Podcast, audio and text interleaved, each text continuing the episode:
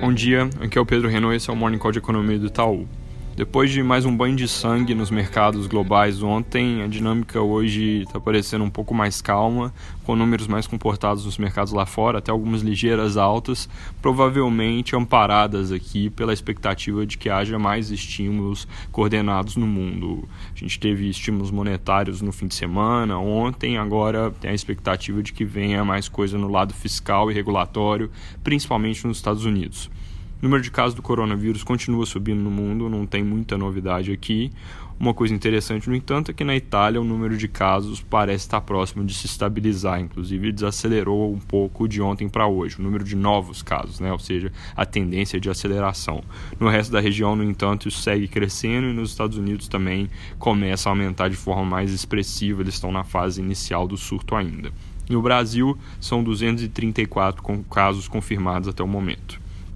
Como resposta à desaceleração que a gente já começa a sentir em várias cidades aqui no Brasil, o governo anunciou ontem mais medidas econômicas e pode ser inclusive que tenha mais coisa por vir. Os anúncios de ontem totalizaram 147 bi de injeção para a economia nos próximos meses, são divididos em três pilares. Tem um primeiro grupo de medidas que foca em auxiliar a população mais vulnerável, de baixa renda e idosos, com medidas como o aumento do número de participantes do Bolsa Família, é, outras coisas como mais antecipação do pagamento de benefícios, como o 13º de pensionistas do INSS, isso é algo que já tinha sido a primeira metade anunciada na semana passada, agora veio uma segunda metade, mais liberação de FGTS também, todo esse pacote aqui totalizando 83 bi. Segundo grupo foca em, foca em mitigação do impacto sobre o emprego, então por exemplo, trazendo postergação de recolhimento de FGTS por parte das empresas, também postergando recolhimento de impostos como simples, tudo isso para dar algum fôlego ali, simplificação de requisitos para crédito e renegociação de dívida e redução da burocracia para importar insumos, entre outras coisas aqui, que totalizam 59 bi. Um último grupo tem a ver com medidas econômicas para combater a doença. Então, por exemplo, remoção de impostos sobre produtos hospitalares, facilitação da importação desses insumos com impacto de 4 bi meio. Esse conjunto de medidas ele é mais um deslocamento de linhas de gasto no tempo do que dinheiro novo sendo colocado no orçamento. Ou seja, de gasto a mais mesmo não tem tanta coisa, assim, por enquanto 8 bilhões que devem entrar como um crédito extraordinário, que é um mecanismo de emergência que não fica dentro do teto de gastos. Então o governo está basicamente trazendo o dinheiro do fim do ano, por exemplo, para cá, tentando fazer uma ponte para cobrir o buraco que fica na atividade econômica trazido pelo coronavírus.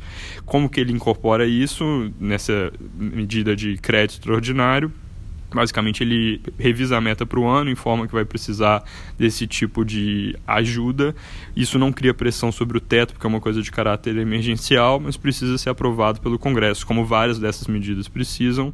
É algo que não deve ser muito difícil, porque os líderes estão cobrando exatamente esse tipo de ação do governo, então deve andar ao longo aí dos próximos dias, semanas. É, mais estímulos podem por vir, como eu mencionei, mas esses já devem ajudar alguma coisa, fazendo um pouco dessa ponte sobre o buraco que fica na atividade econômica. É positivo na margem, então, só com uma ressalva aqui, que é de que quando tem aumento de gasto, é sempre importante ficar de olho nesses momentos para não criar o risco de que lá na frente, passada a crise, certas coisas que eram temporárias, emergenciais, permaneçam e aí com isso o ajuste fiscal fique comprometido, pensando aqui mais no médio prazo.